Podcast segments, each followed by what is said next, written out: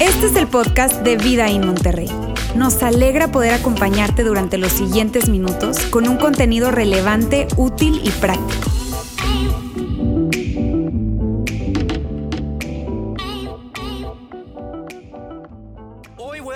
Del segundo ingrediente para que tú y yo podamos experimentar una verdadera intimidad, ¿ok? Y lo primero que quiero hacer es compartir con ustedes algo que los escritores hablan, y probablemente ustedes ya lo han escuchado, acerca de las tres caras del amor. ¿Lo han escuchado? ¿Algunos de ustedes lo han escuchado? Las tres caras del amor. Y eso me va a ayudar a mí como que a sentar un fundamento para lo que luego les voy a compartir, ¿ok? Las tres caras del amor. ¿Y las tres caras del amor qué son? Bueno, la primera cara del amor es el amor, ese amor emocional. Fíjense lo importante, ¿no? Emocional en donde los sentimientos están presentes, en donde los sentidos están muy comprometidos.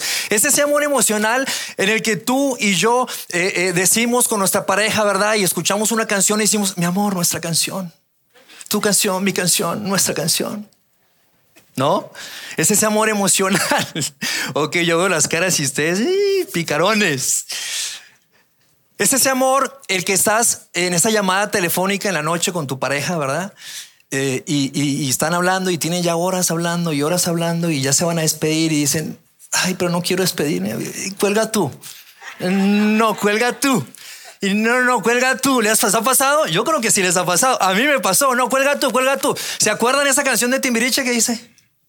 Entonces, ¿me hablas o te hablo al rato? No, no hablen al rato. Ok. Oye, pero no me cuelgues.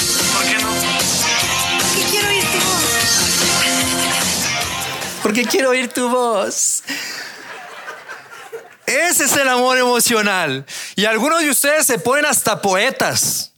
¿No? Les sale ese poeta que llevan dentro y van caminando por la calle y de repente, ay, huelen ese aroma que se parece tanto a ella. Es que huele tanto a él.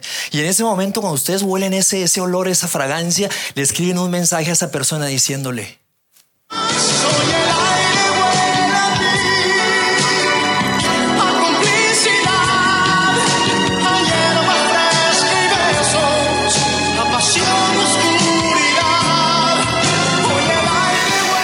Y ese es el amor emocional.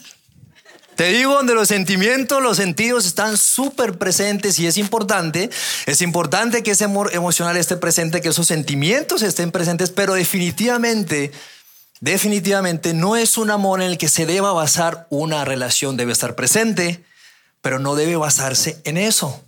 ¿Por qué? Porque los sentidos van y vienen, ¿verdad? Van y vienen. Bueno, ese es el amor emocional. La segunda cara del amor es el amor amistad. Y ese amor amistad es ese, es ese, es ese apoyo, es ese, es ese apoyo mutuo que existe entre él y ella, es ese crecer, desarrollarse mutuamente, es disfrutarse, es disfrutar de la plática, de la conversación, ¿verdad? Es crecer, es desarrollarse, es apoyarse, en fin. De hecho, la palabra valor o valorar está muy presente en el amor amistad porque valoras tus opiniones, valoras, valoras tus las perspectivas de él, de ella, y ese es el amor amistad que se va construyendo poco a poco con el tiempo, la confianza, es recíproco, me das, te doy, y es ese amor amistad. Y por último está el amor compromiso. Y el amor compromiso, amigos, es ese amor, es ese amor que le da durabilidad y permanencia a una relación. Es ese pacto que hacen un hombre y una mujer. Más allá de si me da o le doy, si no es un pacto. Es un pacto, es un compromiso. Es ese sentido de pertenencia. Es ese, aceptar que yo te pertenezco y que tú me perteneces. Pero no, no esa pertenencia obsesiva, negativa, tóxica de que tú me perteneces, eres propiedad mía y hago contigo lo que quiera. No, para nada. Es ese más bien de aquí estoy para ti. Quiero lo mejor para ti. Me debo a ti. Me interesan tus intereses. De hecho, Pablo me encanta porque Pablo en una de las cartas que le escribe a una iglesia que está en Corinto, él de alguna forma refleja en este texto lo que significa un amor compromiso. Yo quiero que hoy lo veamos, ¿ok? Y se encuentra en 1 Corintios y vamos a verlo acá en el capítulo 7, versos del 3 al 4. Dice, el esposo debe satisfacer las necesidades sexuales de su esposa y la esposa debe satisfacer las necesidades sexuales de su marido y continúa. La esposa le da la autoridad sobre su cuerpo a su marido y el esposo le da la autoridad sobre su cuerpo a su esposa. Y los hombres dicen, ¿eso está en la Biblia? Y aquí me pesco, papá. ¿Verdad? Claro, eso está en la Biblia. Es uno de los beneficios de la Biblia. Esta es una representación muy fiel de ese amor compromiso. Es ese sentido de pertenencia, es una elección. Aquí tú y yo vemos como él y ella le dan la autoridad, deciden hacerlo. Es una elección. Te doy todo mi ser. Todo mi ser te pertenece. Qué increíble, ¿no? Esa, esa gran accesibilidad ilimitada que le das a una persona cuando literalmente te expones a él en cuerpo y alma. Pero para que esa, esa accesibilidad, ese, ese, ese gran, ese gran, pues sí, acceso que le das a una persona en cuerpo y alma, debe haber un ingrediente muy presente para que eso suceda. Y ese es el segundo ingrediente que hoy quiero que hablemos. ¿Está bien? Y ese segundo ingrediente es la vulnerabilidad. La vulnerabilidad. Para que haya realmente una verdadera intimidad, necesita haber vulnerabilidad. Se requiere, de hecho, valentía para ser vulnerable. Contrario a lo que muchísimas personas creen acerca de la vulnerabilidad, que la conectan con debilidad, pero para nada, para nada. De hecho, cuando tú y yo vemos la narración de la creación, ok, en ese primer libro de la Biblia, en Génesis, hay una escena en donde esta vulnerabilidad se da, híjole, como, como, como ninguna otra como ninguna otra. ¿Ok? Y yo quiero que la veamos y que la leamos y que la recordemos. Vamos a ver lo que sucede en esta primera historia que está narrada en Génesis. Vamos a verlo acá. Dice, en ese tiempo, hablando de Adán y Eva, el hombre y la mujer estaban desnudos, pero no se avergonzaban. Otra vez, en ese tiempo el hombre y la mujer estaban desnudos, pero no se avergonzaban. Se requiere valor para desnudar tu cuerpo y se requiere mucho valor para desnudar, desnudar tu alma, ¿no es cierto? Se requiere valor. Para ser vulnerable se requiere valor. Y es triste ver cómo muchas personas cuando hablamos de la vulnerabilidad dicen, no, no, eso es para los débiles. Eso es para los debiluchos relacionan vulnerabilidad con debilidad, pero para nada, porque para exponerte tus partes más íntimas, para ser transparente totalmente, se requiere valor. Y hasta aquí todo iba muy bien. Pero cuando tú lees más adelante, unos textos más adelante de esta historia, ¿ok?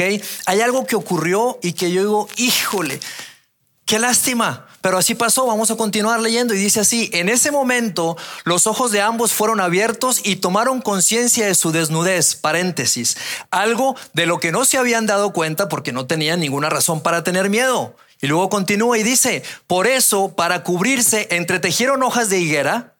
Y luego continúa, entonces corrieron a esconderse entre los árboles para que Dios no los viera. Y mira, más allá, puede ser que tú leas esto y te digas, ay, Adán y Eva y la creación y tal. Y mira, si tú no crees en eso, no te preocupes por eso, ¿ok? Yo no quiero que te vayas a distraer y que tú y yo entremos en conflicto de que si crees o no crees en esta narración de la creación. Puede ser que tú no creas, no pasa nada, yo estoy en paz con eso, yo sí creo, ¿ok? Pero está bien que tú no lo creas, lo respeto, pero no te distraigas con eso. Porque lo que está, lo que hoy vamos a hablar puede ser muy útil para ti, muy práctico para ti, independientemente de tú creas, de que tú creas o no creas en esto. No te distraigas con eso, por favor. ¿Está bien? Sigue aquí conectado conmigo. Dice, entonces corrieron a esconderse entre los árboles para que Dios no los viera. Lo primero que hicieron, y es lo primero que tú y yo hacemos cuando sentimos vergüenza, ¿qué es? Escondernos, ¿verdad? Y es lo que vemos acá, cuando tú y yo sentimos vergüenza de algo que pasó, de algo que hiciste o de algo que te hicieron incluso, tú y yo sentimos vergüenza y lo primero que hacemos es correr, alejarnos, huir, cohibirnos, cerrarnos. Y cuando tú y yo hacemos eso, lo que pasa es que bloqueamos la, la verdadera intimidad en una relación.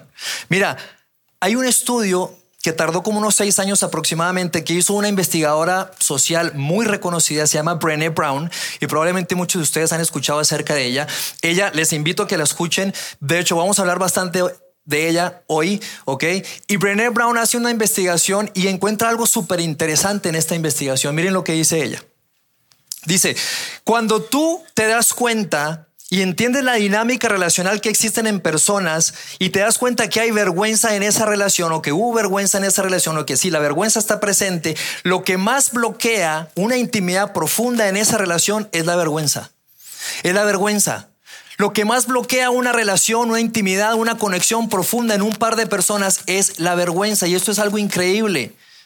Ya lo habíamos visto en la creación. René, Brené Brown nos lo dice a través de la investigación y lo coloca en otras palabras y dice, híjole, esto lo he visto aquí, lo he visto acá. Y son investigaciones que se han hecho en diferentes partes del mundo, en diferentes edades incluso, personas con diferentes edades. Híjole, cuando está presente la vergüenza sucede una desconexión profunda, dice ella. Y esta es una de las verdades más antiguas que tú y yo podemos encontrar. ¿Por qué? Porque cuando la vergüenza aparece, aparece la culpa. La vergüenza trae un sentimiento de culpa. Y aunque son diferentes, porque la vergüenza es, es esto que tú dices, la vergüenza es, hay algo mal en mí. Y la culpa dice, yo hice algo mal. Son diferentes, pero la vergüenza y la culpa están conectadas. Y cuando tú experimentas vergüenza en tu vida por algo que tú hiciste, de lo que te arrepientes, por algo que te hicieron, que tú no tuviste nada que ver, pero que te hicieron y te causa vergüenza, eso de alguna forma viene a minar tus relaciones, viene a que te cierres, que te aísles, que te retraigas. Y de alguna forma hay, una, hay, algo que sientes tú y es como que, como que no te sientes digno de conexión, como que no te sientes digno de relacionarte profundamente con otros. Y eso es lo que sucede cuando la vergüenza está presente. Y esa vergüenza, amigos, influye muchísimo en una dinámica que se da muy particular entre nosotros. Y quiero presentarte un diagrama que explica claramente acerca de esto, ¿ok? La vergüenza influye significativamente en esta dinámica. Vamos a verlo aquí en un diagrama. Tú y yo, tú y yo crecemos en la vida, en nuestra formación, crecemos en nuestras relaciones, en fin, y nosotros nos damos a conocer con otras personas, somos conocidos o no. ¿Sí? Hay personas que se dan a conocer fácilmente, hay personas que no se dan a conocer fácilmente. Somos conocidos por otros o somos desconocidos por otros. Y por otro lado, también sucede que tú y yo, en este darnos a conocer o no darnos a conocer, somos aceptados o somos rechazados. Es una dinámica súper interesante.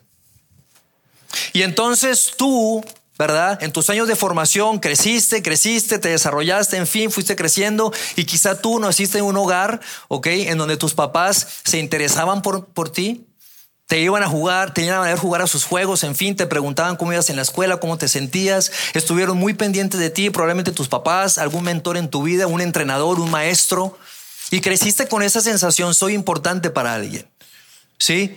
Y entonces tú eh, eras conocido y también eras aceptado y entonces eso te da a ti una confianza. Tú creciste confiado en la vida y esa confianza de ser conocido y aceptado igualmente, pues oye, te hace que tú puedas desenvolverte en la vida y ser vulnerable sin ningún problema, sin temor a nada. ¿Por qué? Porque te conocen y te aceptan.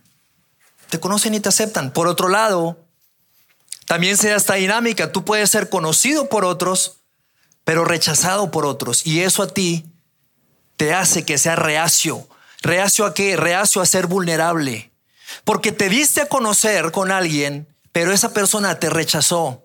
Y probablemente creciste y esto te pasó en tu infancia, con tu familia, con familiares, en el trabajo incluso, con alguna pareja, que tú te quisiste mostrar cómo eres, pero alguien te señaló, alguien te dejó, te abandonó, alguien se burló de ti y eso, híjole, eso te afectó, te dolió, eso generó una herida en tu vida, en tu corazón. Y entonces tú sabes qué, vulnerabilidad, no, no me voy a mostrar más. ¿Por qué? Porque no quiero que me lastimen. Entonces eres reacio a la vulnerabilidad. Por otro lado, tú no te das a conocer, eres tímido, en fin, no te das a conocer y eres rechazado.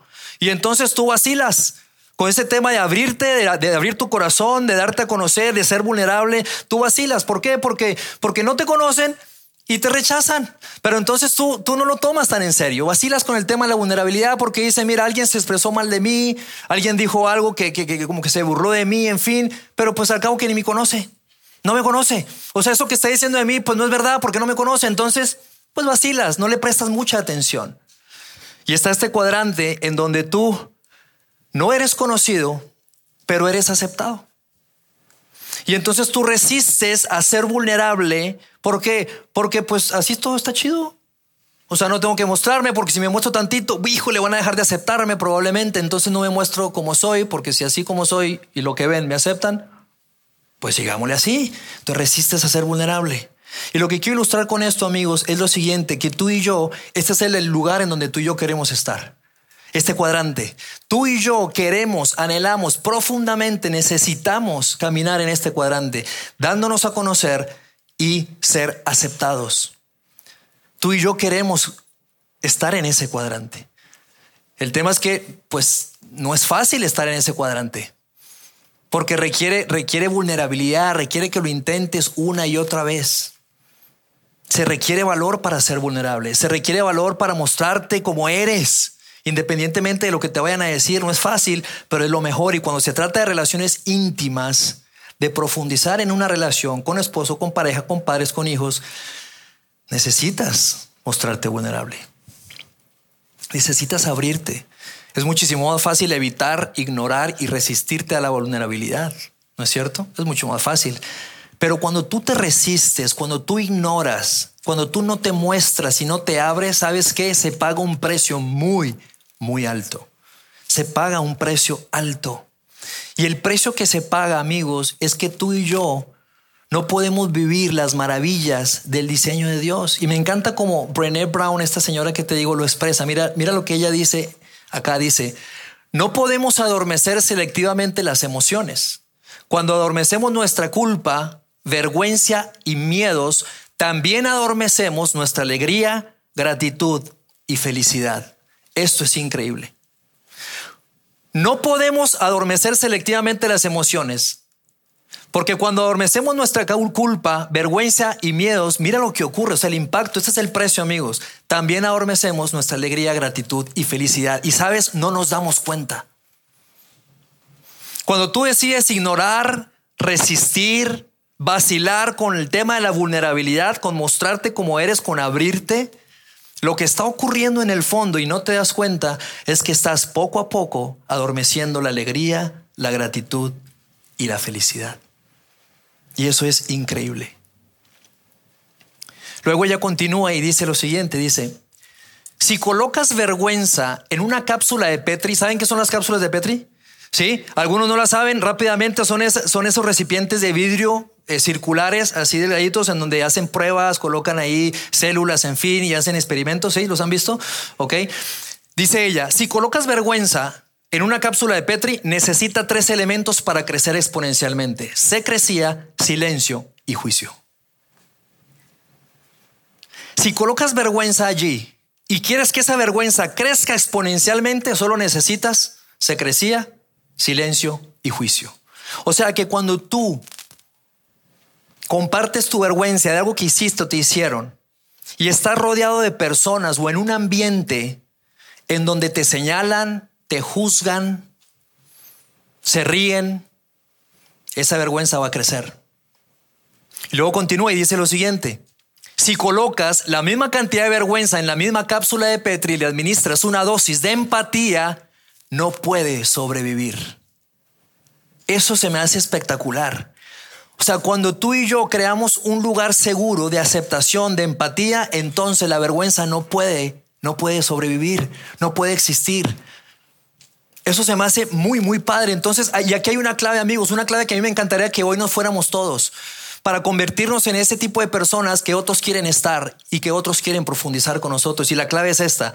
Tú necesitas crear un ambiente de aceptación y empatía si realmente quieres experimentar una real y profunda intimidad con alguien.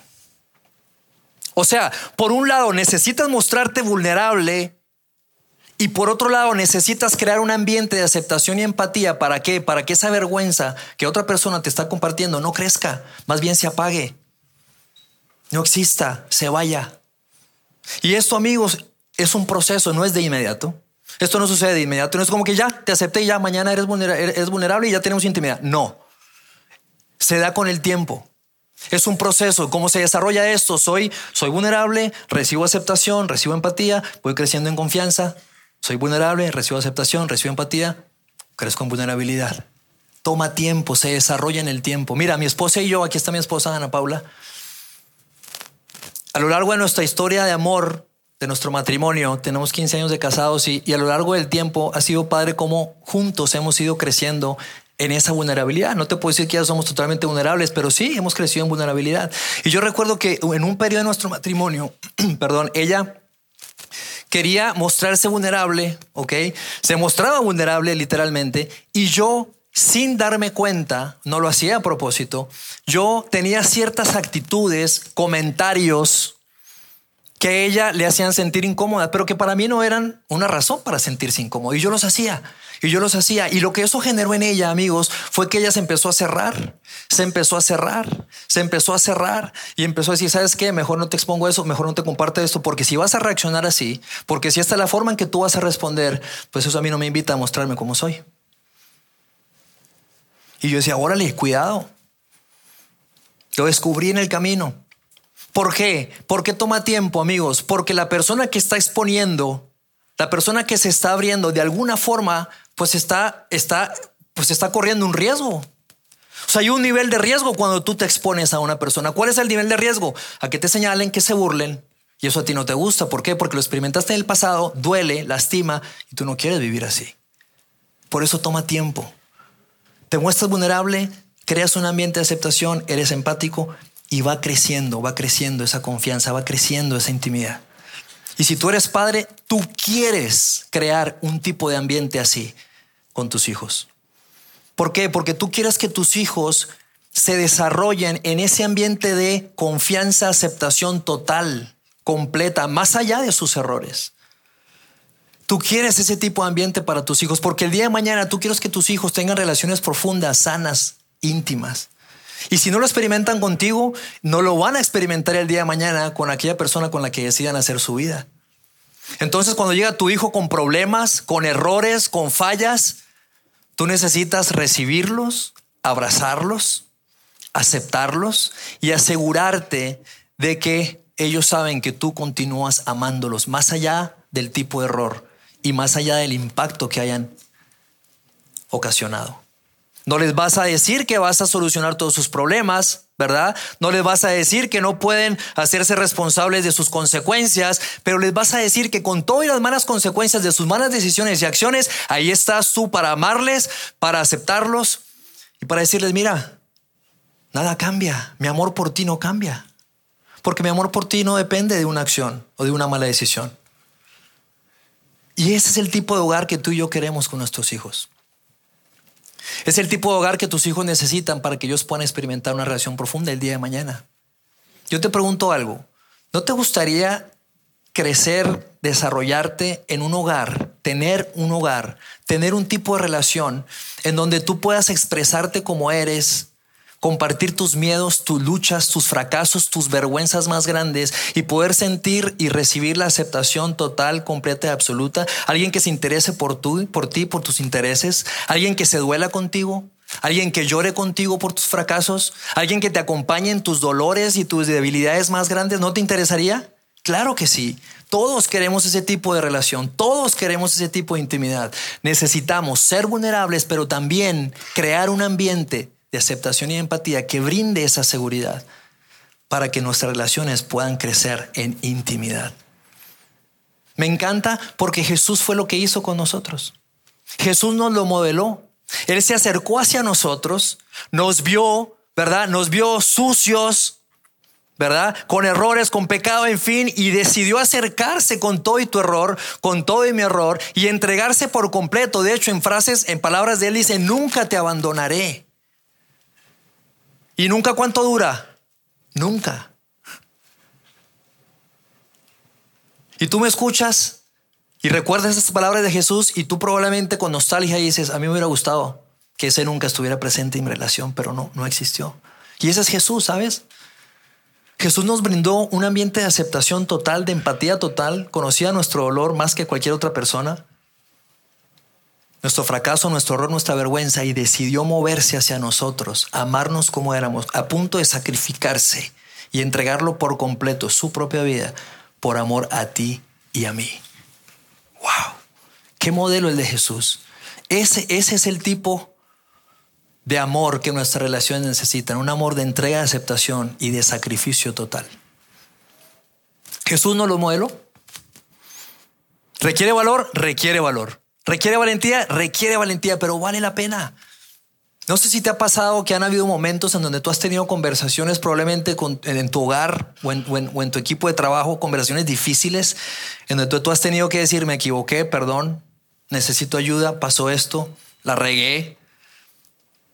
¿Y no te ha pasado que, que, has recibido respuestas de esos jefes, pareja, en fin, no dice, está bien, no pasa nada? Tú te imaginabas lo peor, pero recibiste, recibiste una aceptación total, un abrazo total que tú dices, órale, y se sintió tan chido y de alguna forma, ¿no es cierto que como que creció esa relación?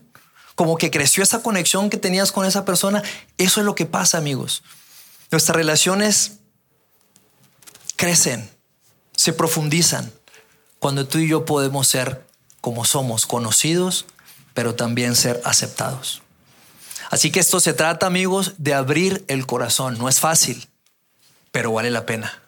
Vale la pena. Mira, nosotros, mi esposa y yo, somos súper intencionales con esto. Porque ser vulnerable no es una obra que se da por accidente. O sea, no es algo que pasa un día y te levantes en la mañana y dices, ah, ya soy vulnerable. ¿Ah? Ya soy vulnerable. No, se requiere ser muy intencional, muy intencional. ¿Sí? Y hay algo que nosotros hacemos y te quiero compartir dos cosas que nosotros hemos hecho recientemente y que normalmente hacemos para mantenernos en ese, en ese diálogo y para mantenernos en ese construir esa intimidad. Hace poquito, arrancando el año, mi esposa y yo nos fuimos a un retiro matrimonial. Y es algo que hacemos cada año. Al inicio de cada año tomamos un tiempo, ella y yo, para separarnos de los hijos, irnos a otro lugar fuera de la casa, pasar un tiempo divertido, padre, divertirnos, pasarla bien, cenar rico pero también un tiempo para orar juntos, un tiempo para ver el año hacia adelante y ver los planes que hay, para tener conversaciones eh, importantes, ¿verdad? Unas algunas escabrosas, otras no tanto. Pero es un tiempo que nos regalamos para eso y en ese tiempo nosotros evaluamos cómo está la salud de nuestra relación. Y este año fue espectacular porque este año al inicio del retiro, fue un viernes en la noche, al inicio del retiro nos sentamos ella y yo allí en la habitación y, y esta fue la pregunta que nos lanzamos. La pregunta fue esta. ¿Cómo te sientes? Y antes de responder esa pregunta, colocamos unas reglas de juego. Y dijimos, a ver, mi amor, antes de responder esta pregunta, no se vale hablar, no se vale defenderse, no se vale justificarse, calladito y calladita. Y esas fueron las reglas que pusimos.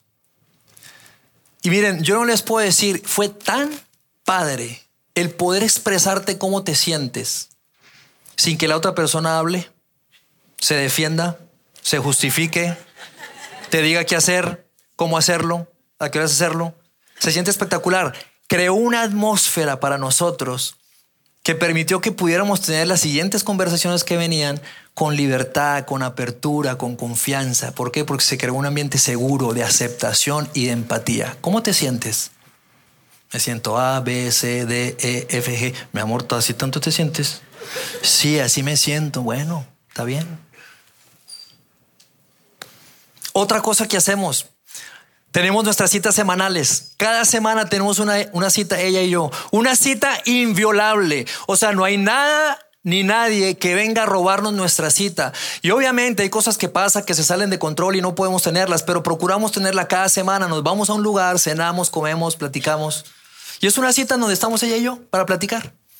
Nuestra cita semanal este año serán los sábados en la mañana.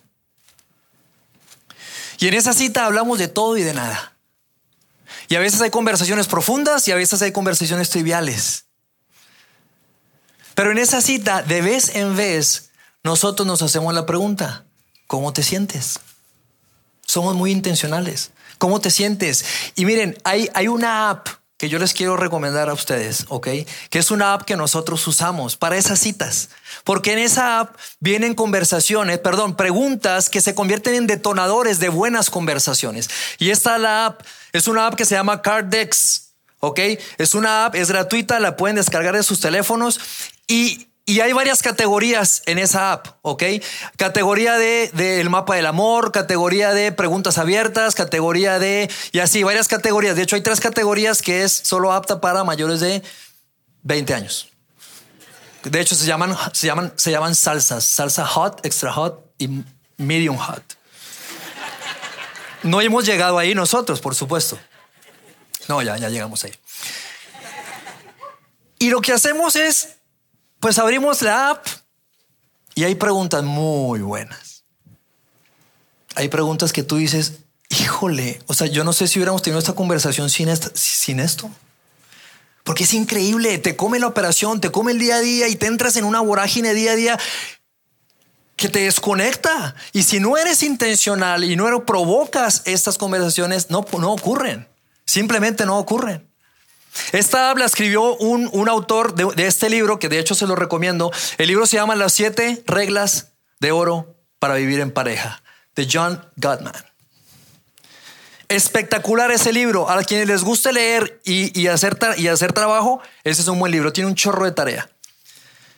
Un tipo que ha hecho investigación en N cantidad de parejas, matrimonios, y él estudia los índices de divorcio y por qué sean los divorcios, y él puede pronosticar si una pareja se va a divorciar o no, imagínate. O sea, estadísticamente hablando, él puede ver tu pareja mm, y dice, tienes tanto de probabilidad de que si te vas a, separar o no. Órale, increíble, ese libro está buenísimo. Lo primero que él propone, lo primero que él propone en este libro es construye tu mapa del amor. Y son preguntas que te llevan a que seas vulnerable. De hecho, les traje algunas preguntas para que se las lleven. Hay algunas preguntas aquí que él presenta en el libro. Por ejemplo, sé cuáles son las tensiones a las que mi pareja se enfrenta actualmente. ¿Conoce las tensiones a las que se encuentra tu pareja actualmente? Otra, conozco los sueños vitales de mi pareja. Siguiente, Sé cuál fue el peor momento en la infancia de mi pareja. Hay parejas que no saben. Te sorprende. Siguiente. Puedo nombrar cuáles son sus mayores miedos. Hace poquito estuve en una reunión de amigos, le llamamos la reunión de machos. ¿Ok? Somos tres amigos que vivimos en la misma colonia, entonces dijimos, vamos a hacer la reunión de machos. Jueves en la noche. Nos reunimos y, y, en y hace dos semanas uno de ellos trajo unas tarjetitas de estas. Y la pregunta que sacamos al azar fue esta: ¿Cuál es, ¿Qué es algo que nunca, que no le has dicho a nadie? Nos tardamos un rato. Y yo digo, ¿qué no le he dicho a nadie? No, yo le he dicho a Pau todo. Y luego unos minutos dije, no, ya sé qué. Esto no se lo he dicho a nadie. Y les dije, ¿saben qué? Yo no le he dicho a nadie que yo he dudado de Dios. Y se, se desencadenó una conversación espectacular. De hecho, es, después de ese jueves, yo me sentí como más conectado con ellos. Porque eso es lo que sucede. ¿Puedes nombrar cuáles son los mayores miedos de él, de ella, tu pareja, tus hijos, de tus padres? Siguiente. ¿Cuál es mi hora favorita para hacer el amor? Oye, esa iglesia está chida.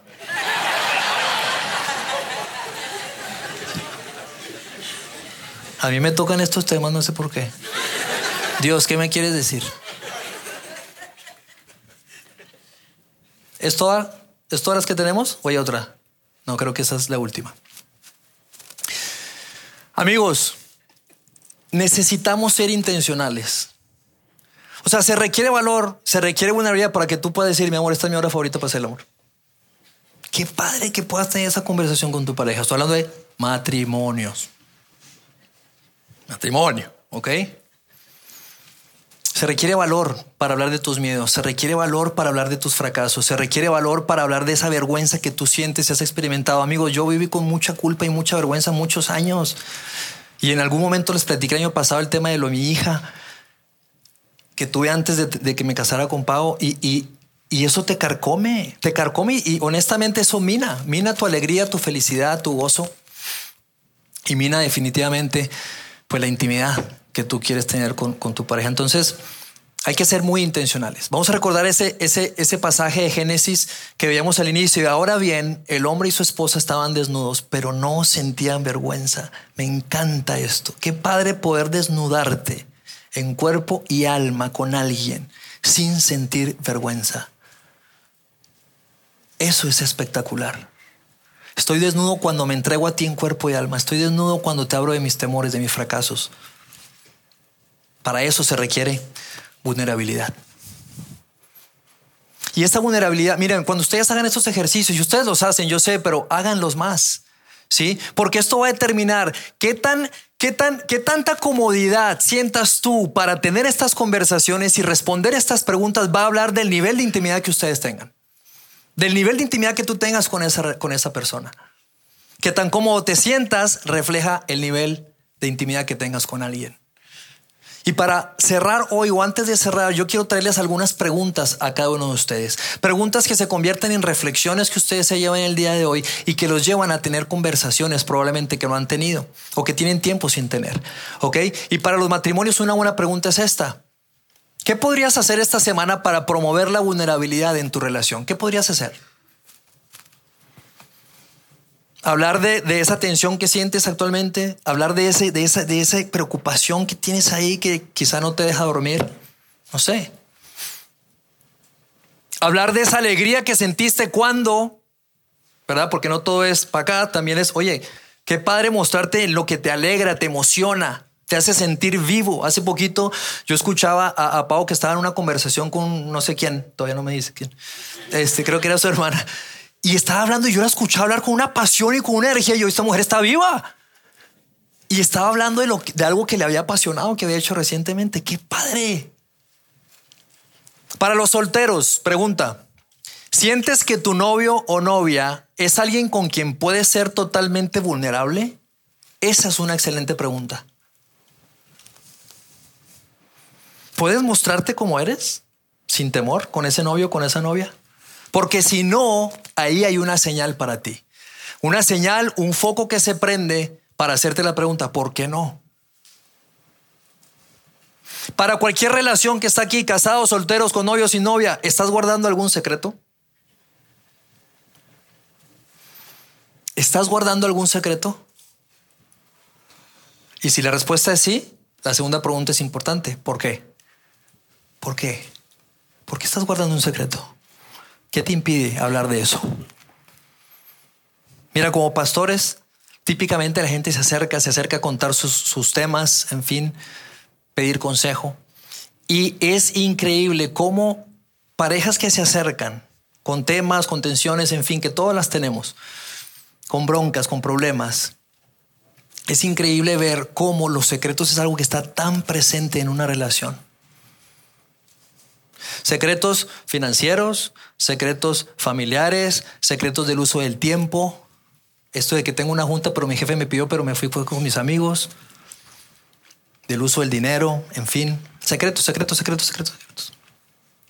Y es triste, es triste porque en esas conversaciones él o ella dicen es que no puedo confiar en él, porque ¿cuándo puedes confiar en alguien si esa persona vive con secretos? No se puede. No se puede generar una real, real intimidad cuando alguien tiene un secreto. Simplemente no se puede. Entonces, para cerrar amigos, yo les quiero dejar una tarea. ¿Está bien? Una tarea para irnos con algo práctico. Vamos a regresar al siguiente. Ahí está, vamos a quedarnos ahí. La tarea es esta. Si tienes un secreto, yo te quiero pedir que esta semana le pidas a Dios que te ayude para sacar eso a la luz. Y le pido a Dios, y, la tarea es que le pidas a Dios que te ayude. ¿Por qué? Porque solo no vas a poder. Necesitas la intervención de Dios. Necesitas la ayuda de Dios. Solo Él te puede dar de la fuerza y el valor que tú necesitas para sacar eso a la luz. Entonces, si tienes un secreto, la tarea es esta. Esta semana ora, pídele a Dios y le Dios, necesito de tu fuerza porque yo no puedo solo. Pero no solo quédate con la oración, sino que da un paso y dile cuándo necesitas sacar esto a la luz. No, no en 2025, pronto, lo más pronto que tú puedas. ¿Ok? Esa es la tarea. Y la otra tarea que les quiero dejar especialmente a todos los solteros que están acá. Vive el tipo de vida que cuando estés con esa persona que el día de mañana quiere ser ¿Quieres que te acompañe? Sientas libertad al contarle cómo vivías tu soltería. Vive el tipo de vida que el día de mañana, cuando estés con esa persona ideal, te sientas libre de contarle cómo vivías tu soltería. ¿Está bien? ¿Listos con esta tarea? Perfecto, amigos. Pues permítame orar antes de cerrar el día de hoy. Dios, gracias por este día, por esta mañana que nos regalaste, por este domingo. Gracias porque, porque nos recuerdas, nos recuerdas ese diseño que tú, que tú creaste. Gracias porque, porque ese es el diseño tuyo, Señor. Ese, ese diseño de, de poder eh, vivir con, esta, con estas personas con las que queremos intimar de una forma transparente, total y completa, sin temor a la vergüenza, sin temor al que dirán, sin temor a mostrar nuestras fallas, nuestras fisuras, ¿verdad? En nuestro corazón, en nuestra alma, en fin, Señor, danos la valentía para poder seguir mostrándonos vulnerables y ayúdanos también a ser ese tipo de personas que crean ambientes de seguridad, de confianza, de aceptación y de empatía. Hoy, como cantábamos Dios, ayúdanos a recordar que tú, que tú te llevaste contigo en la cruz cualquier vergüenza y cualquier dolor y que contigo somos más que vencedores. Y yo te pido que cualquier persona aquí que esté lidiando con ese secreto, te pido que le ayudes, que le des de tu fuerza, que le des de tu, de tu valor, de tu confianza también y que le recuerdes que tú ya los perdonaste y que no hay nada en el mundo que pueda sentirnos, hacernos sentir tanta vergüenza que no podamos llevar a tus pies, entregarlo y ser limpiados por tu amor, por tu sangre, Señor. Gracias porque tú ya lo hiciste en la cruz del Calvario. Tú ya nos lavaste, tú ya nos perdonaste. Somos nueva creación en ti, Señor. Así que Dales ese valor a cada uno, danos ese valor para poder seguir viviendo la vida con esta apertura, vulnerabilidad y poder seguir creando este tipo de relación profunda, íntima, que todos anhelamos y que todos necesitamos. Te damos muchísimas gracias eh, por este tiempo. En el nombre de Jesús. Amén.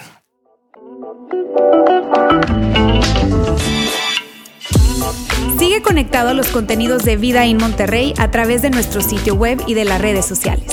Muy pronto estaremos de vuelta con un nuevo episodio.